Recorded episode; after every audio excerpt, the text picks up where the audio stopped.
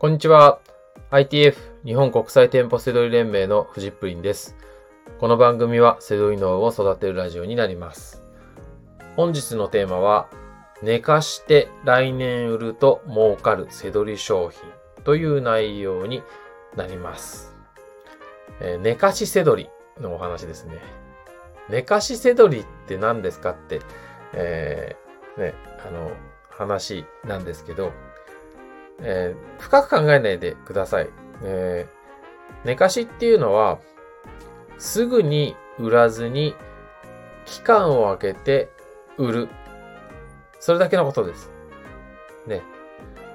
仕入れた商品はすぐ売るっていうのはね、当たり前じゃないですか。なるべく早く売りたいって思いますよね。ね早く出品したいって。で、寝かしせどりは、その、えー逆っていうんじゃないですね。その、えーすぐに売らない。うん。1ヶ月後、2ヶ月後、半年後、1年後、みたいな感じで、えー期間を空けることが、えー寝かしっていうんですね。すぐに売らない期間を寝かしてるっていう、えーそんな言い方ですね。はい。で、これはね、えー、2つですかね。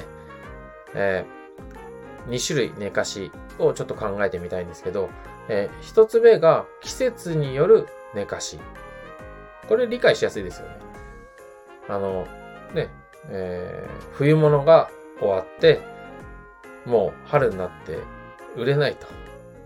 ね。お店は、えーっと、勝負しますよね。で、もう、もう春になっちゃったらもう冬物なんてね、もう叩き売りしたいわけじゃないですか。だからすごく安く仕入れができるわけですよ。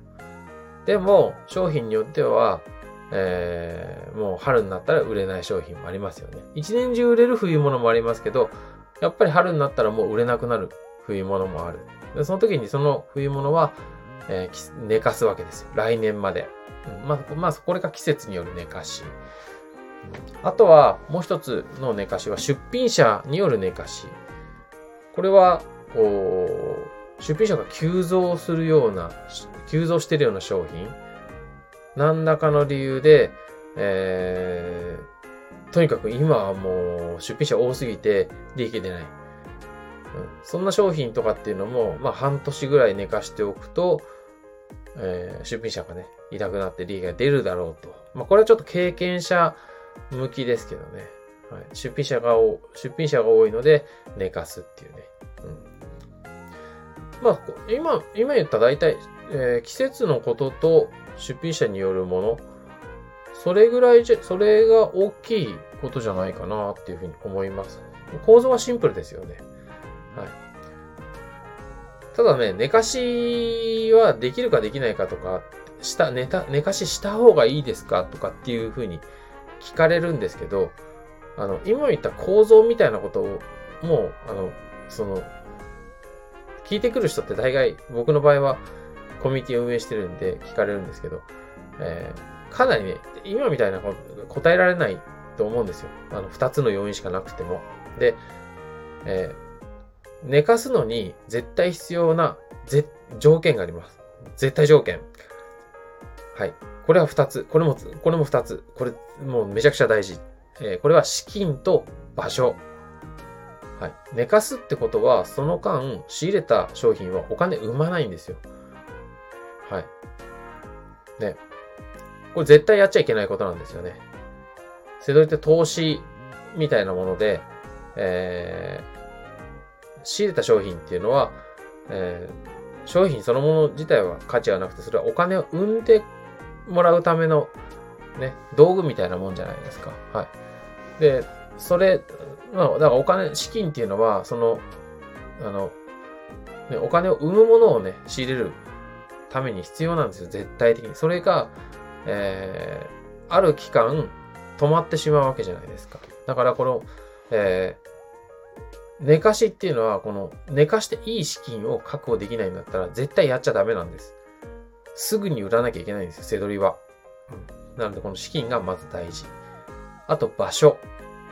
その寝かしておくのに、その商品どこに置いとくのっていうとこです。はい。まあ、FBA に送っちゃうとかでもいいですよ。あの、その間ね、えー、保管料かかるとかってあるかもしれないですけどね。あの、で、えー、置く場所がない、な、ないのにね、仕入れちゃいましたとか。でこれも、これ一番やっぱダメですね。えっ、ー、と、だから家の中でちゃんと置い置い置いといていいっていう、あの、これはもう一人暮らしだとか、家族いるとかじゃなくて、その、仕入れた寝かしの商品を置く場所をちゃんと確保できてないんだったらダメですよ。はい。とりあえず置け、なんか、あの、置いとく、邪魔、なそこは寝かし用のスペースならいいですけど、うん。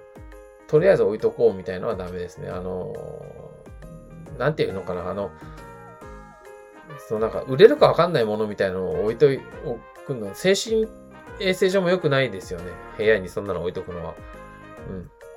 そういうことも含めて、うん、気持ちよく生活できるかどうかとか、そういうことも含めて、ちゃんと置き場所、ちゃんと確保できてなきゃダメですね。うん、僕ね、あの、よく記憶に思い出すのが、えー、本当にあの一人暮らししている友人がいて、すごい狭いとこに住んでたんですよ。まあいいんですよ、その狭いところで。よくね、ありますよね。あの、ベッド、ベッドしか、ベッドのね、ちょっと、ちょっとしたスペースぐらいしかない一人暮らし。まあ十分じゃじゃいいいいですよ、それ自体は。でもそこにね、あの、商品、寝かしの商品があって、160ぐらいの段ボールが2箱か3、3箱くらいあったかななんかそこに入ってるのが水鉄砲なんですよ。それもね、あの、来年まで売れないとかって来年まで寝かしてるって言うんですけど、なんかそれが、あの、まあ、例えば1年寝かして、ね、なまあ、最低でも10万円とかね、利益生むならいいんですけど、大したことないんですよ。なんか、あの、利益も。数千円の利益みたいなね。そんなの、それをね、部屋に置いて、ただでさえ、あの、有効に使わなきゃいけない、その狭い部屋。ね。狭いこと自体はいいけど、有効に使った方が豊かに暮らせるじゃないですか。その中で、たかだかそんなものをね、あの、置いて、えー、来年の夏まで水鉄砲だから暮らすみたいなね。それはだ、なんかまあまあ自分、その、その、その彼はいいかもしれないけど、僕の中ではありえないですね。うん。水鉄砲捨てちゃってもいいかも。僕だったら。その分、豊かに暮らして、あのー、なんかこう、うん、で気持ちよく生活した方が、まあ、いい仕入れとかすればもう絶対そっちの方が、あの、たかだかその寝かして数千の利益よりもね、あの、豊かに暮らせるんじゃないかなと思います。はい、まあまあ、なので、こう、ちょっと話取れちゃったか、あ、そ、それてないな。今の大事。そう。資金と場所。やっぱ大事なんで。うん。これね、絶対条件です。はい。あとはね、えー、仕入れ、し、えー、仕入れこれ失敗しちゃったんですけど、寝かした方がいいですかっていう質問もあるんですけど、これはもう全然話にならないです。はい。えー、寝かしっていうのは狙ってやるものです。失敗しちゃったから寝かしとこうみたいなものはね、それはもう、えー、全然異なります。非なるものっていうね、そんな感じで。そんなことばっかりやったら、やったらえー、物販は倒産します。ダメです。はい。失敗して、仕入れ失敗した商品は赤字でもいいから売りさばいちゃいましょう。寝かすっていうのはそれなりの理由があって、はい。どうしても考えて寝かすっていう選択になったらいいですけど、さっき言った資金と場所をちゃんと考えた上で、やっぱり寝かしを選択しましたってやらなきゃいけないんですよね。はい。なので、寝かしってね、なんかすごくいいような、あれかもしれないですけど、えー、狙ってやる、すごい高等テクニックなんですよ。だから、なんか安易に寝かしに逃げないでください。はい。それがね、答えです。はい。えー、ということで、本日の放送は以上になります。最後までご視聴いただきましてありがとうございました。バイバーイ。